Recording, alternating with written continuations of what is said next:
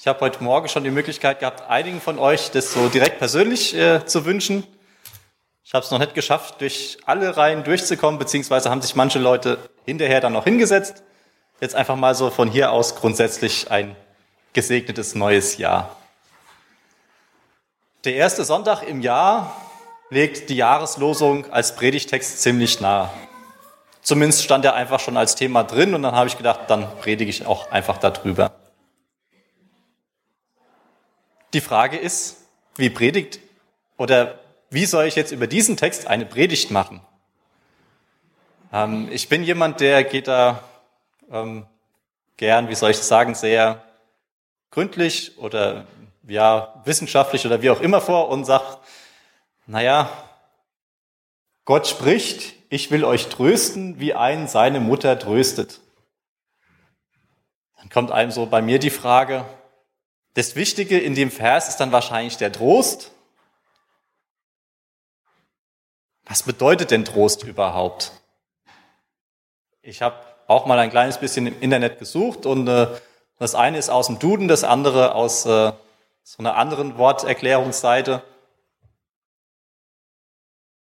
Bedeutung des Wortes Trost. Etwas, was jemanden in seinem Leid, seiner Niedergeschlagenheit aufrichtet.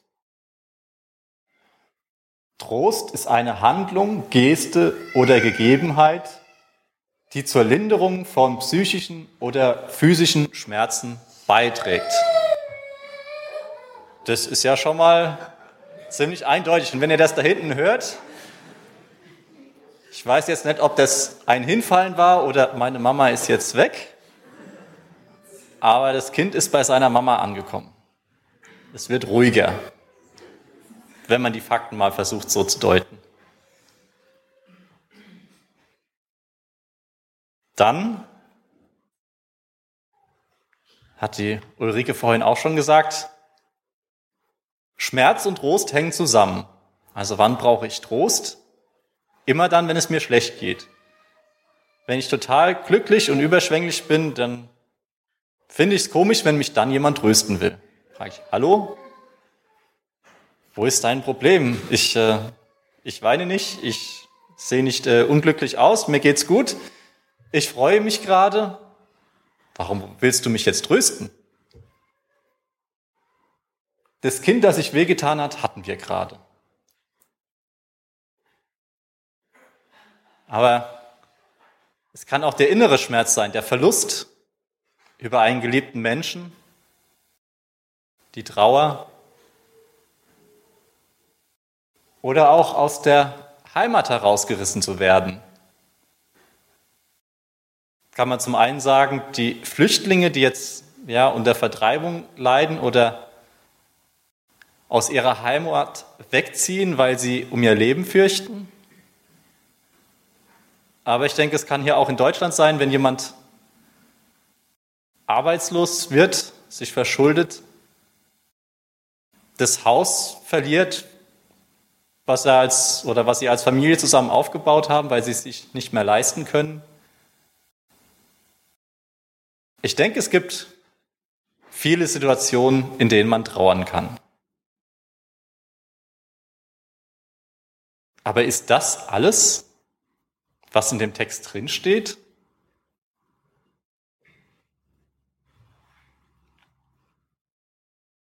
Der Trost erfordert Nähe. Der Trost braucht Ehrlichkeit. Trost kann neue Kraft und Hoffnung wecken. Derjenige, der tröstet, muss keine Antworten haben.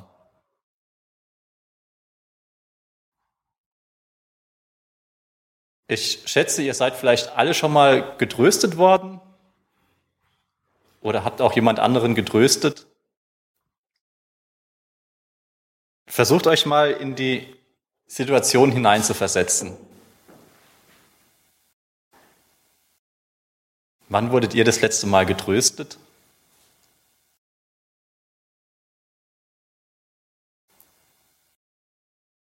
Wann musstet ihr jemanden trösten?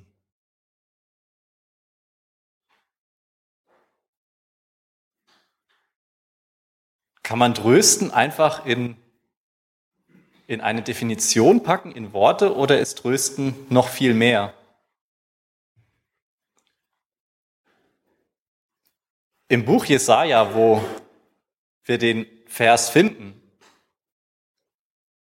geht es ganz viel darüber, ja, ein Ausblick über eine große Zeitspanne. Jesaja als ein Seher, der von Gott gezeigt bekommen hat, wie es weitergehen wird, der ja zu seinen Zeitgenossen gesprochen hat und gesagt hat, wenn ihr euch jetzt nicht ändert, dann wird es euch schlecht ergehen. Dann werdet ihr die ganzen, ja, ich sage mal, negativen Versprechen von Gottes Bundeszusage erhalten, weil ihr euch von ihm entfernt. Jesaja spricht viel über Gericht für das Volk Israel, für das Volk Juda, für Jerusalem, die Hauptstadt, aber auch für die ganzen Völker drumherum. Und immer wieder, das ganze Buch durch, kommt das Aber.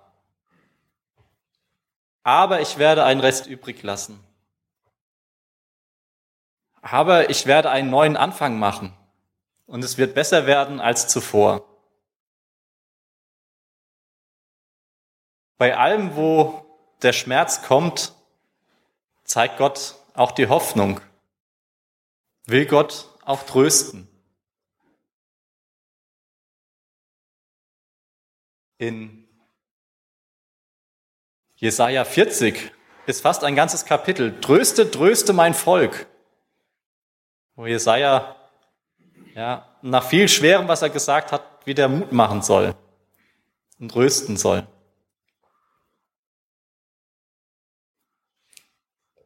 In der Zeit von den Propheten damals war es üblich, sehr viel in Bildern zu sprechen wenn über Jerusalem gesprochen wird, wird sie oft als Frau angesprochen. Gott nimmt als Sinnbild für diese Stadt eine Frau, seine Ehefrau. So wie wir im Neuen Testament das Bild finden, dass die Gemeinde die Braut Christi ist, so hat Gott dieses Bild schon damals. Sondern er sagt, ja, ich habe dich erwählt. Du bist meine geliebte Frau. Ich habe alles für dich gegeben. Hab dich auf Händen getragen. Und du läufst mir davon, begehst Ehebruch. Eigentlich mag ich nicht mehr mit dir zusammen sein. Und dann geht es so hin. Und ich will jetzt nicht sagen, dass das Kapitel 66, in dem unser Vers steht, die komplette Zusammenfassung des Buchs Jesaja ist. Das wäre übertrieben, aber ich finde, es nimmt nochmal ganz schön einige Aspekte zusammen. Und gerade in unserem Vers zeigt es, dass wir Gott unmöglich auf einmal begreifen können. Vorne zeigt er sich als, ja, ich sag mal, fast eifersüchtiger Ehemann, der seine Frau über alles liebt, als Vater, der um seine Kinder, ja, wetteifert und versucht, das Beste für seine Kinder zu tun.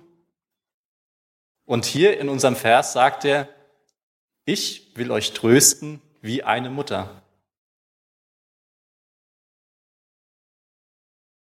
Vielleicht geht es hier nicht nur um den, ja, um den Trost, sondern wahrscheinlich ganz speziell um den Trost einer Mutter. Da hat mich dann die Anna gestern Abend noch draufgebracht, als ich mit ihr ein bisschen darüber gesprochen habe. Ähm, ich schätze, viele von euch haben eine Mutter wahrscheinlich alle. Und äh, die Beziehung zwischen Kind und Mutter ist wahrscheinlich mit die engste, die es gibt. Einfach auch durch die viele körperliche Nähe am Anfang. Und ja, das will Gott zum Ausdruck bringen. Er ist nicht irgendjemand, der kommt und einem Trost spenden will. Er will derjenige sein, der uns am nächsten steht. Gott nahe sein, wie eine Mutter ihrem Kind. In den Versen vorher haben, kann man lesen, wie es Jerusalem schlecht geht und wie die Gläubigen leiden, warum es in ihrer Stadt ja so schlimme Zustände hat. Und hier kommt wie Freude wieder. Freut euch mit Jerusalem. Singt alle voller Freude mit ihr, die ihr um sie getrauert habt. Und jetzt kommt wieder dieses Bild der Frau. Dann werdet auch ihr euch an ihrer tröstenden Brust statt trinken können und euch an ihrer herrlichen Mutterbrust erfreuen.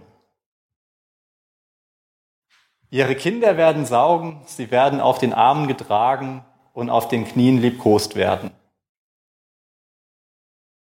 Ich selbst werde euch trösten, wie eine Mutter ihr Kind tröstet. In Jerusalem sollt ihr getröstet werden. Wie vielleicht die meisten wissen, habe ich ja einen kleinen Sohn. Der ist jetzt gute acht Monate alt und äh, bei dem kann man das immer noch äh, erkennen, was er, was dieses Stillen so ausmacht.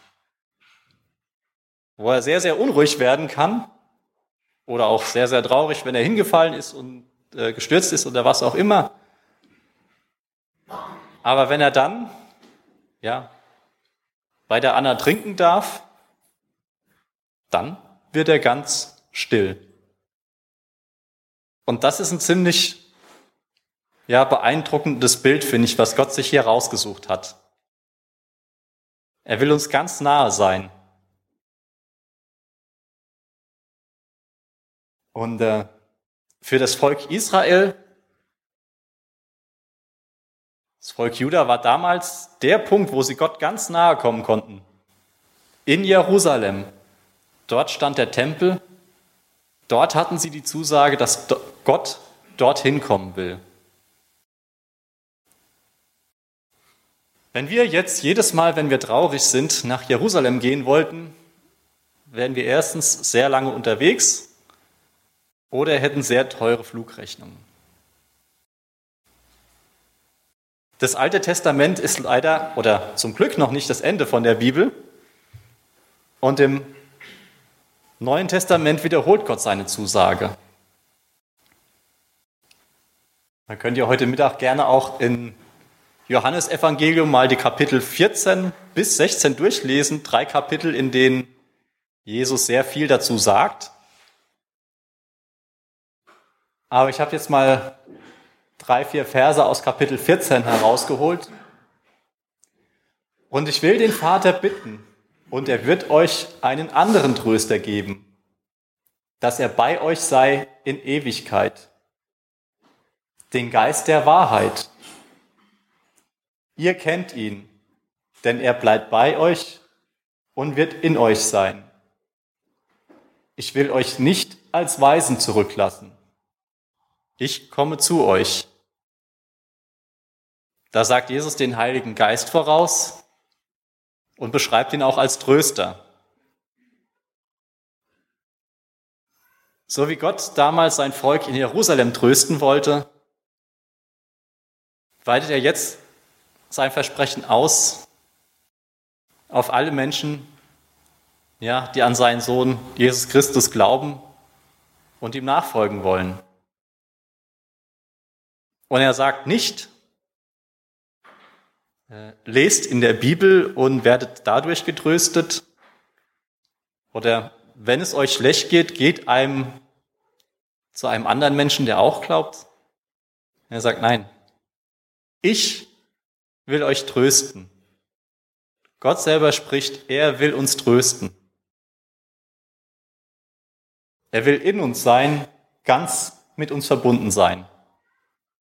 Dazu lädt er uns ein.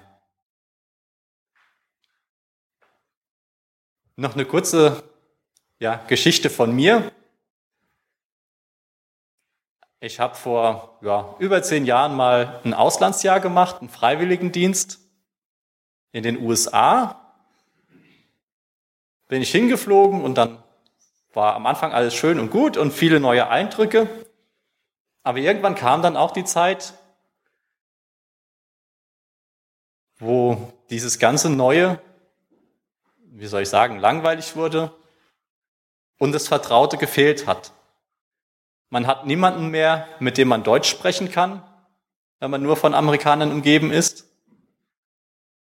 Das ist manchmal ganz angenehm. Oder jemand, der versteht, wie es einem so als Deutscher geht, mit vielen Kleinigkeiten, wenn man nur das Brot vermisst zum Beispiel. Klar gibt es noch Telefon und andere Dinge, aber auch beim Telefon mit äh, ja, sechs, sieben Stunden Zeitversatz kann man auch nicht unbedingt immer so im Tagesrhythmus anrufen, wie wenn man innerhalb von Deutschland ist. Und dann haben die in ihren Gottesdiensten noch ganz andere Lieder gesungen, außer die, die ich jetzt kannte. Und da war ich an einem Punkt, wo ich gemerkt habe, Gott, jetzt bin ich hier, will eigentlich ein Jahr für dich investieren und dann nimmst du mir alles weg. Ich habe quasi noch keine neuen Freunde hier, auch ja Anbetungslieder, Anbetungsmusik, Gottesdienst, so wie ich es gewohnt bin, selbst das nimmst du mir weg. Wie soll das jetzt weitergehen? Und da habe ich auch noch mal oder das erste Mal eigentlich Gottes Trost ja erfahren dürfen, wie er mir wo alles weg war. Also ich meine, sonst war ich gesund, aber das was mir so, sage ich mal, emotional gefehlt hat, wie er das ausgeglichen hat. Dazu mag ich euch einladen, das nächste Jahr mit der Jahreslosung. Wenn die Trauer kommt, wenn Hoffnungslosigkeit kommt, wenn der Schmerz da ist,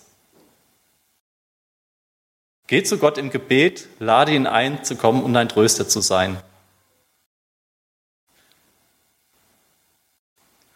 Und in dem Moment, wo es dir gut geht und du getröstet bist, frage Gott, wen du trösten kannst. Ich bin mir sicher, er wird dir jemand zeigen. Ich bete jetzt noch kurz und dann gehe ich wieder zurück an die Ulrike. Vater im Himmel, ich danke dir, dass du nicht nur der Schöpfer des Universums bist, fernab, unpersönlich, sondern dass du auf diese Erde gekommen bist, um mit uns Gemeinschaft zu haben.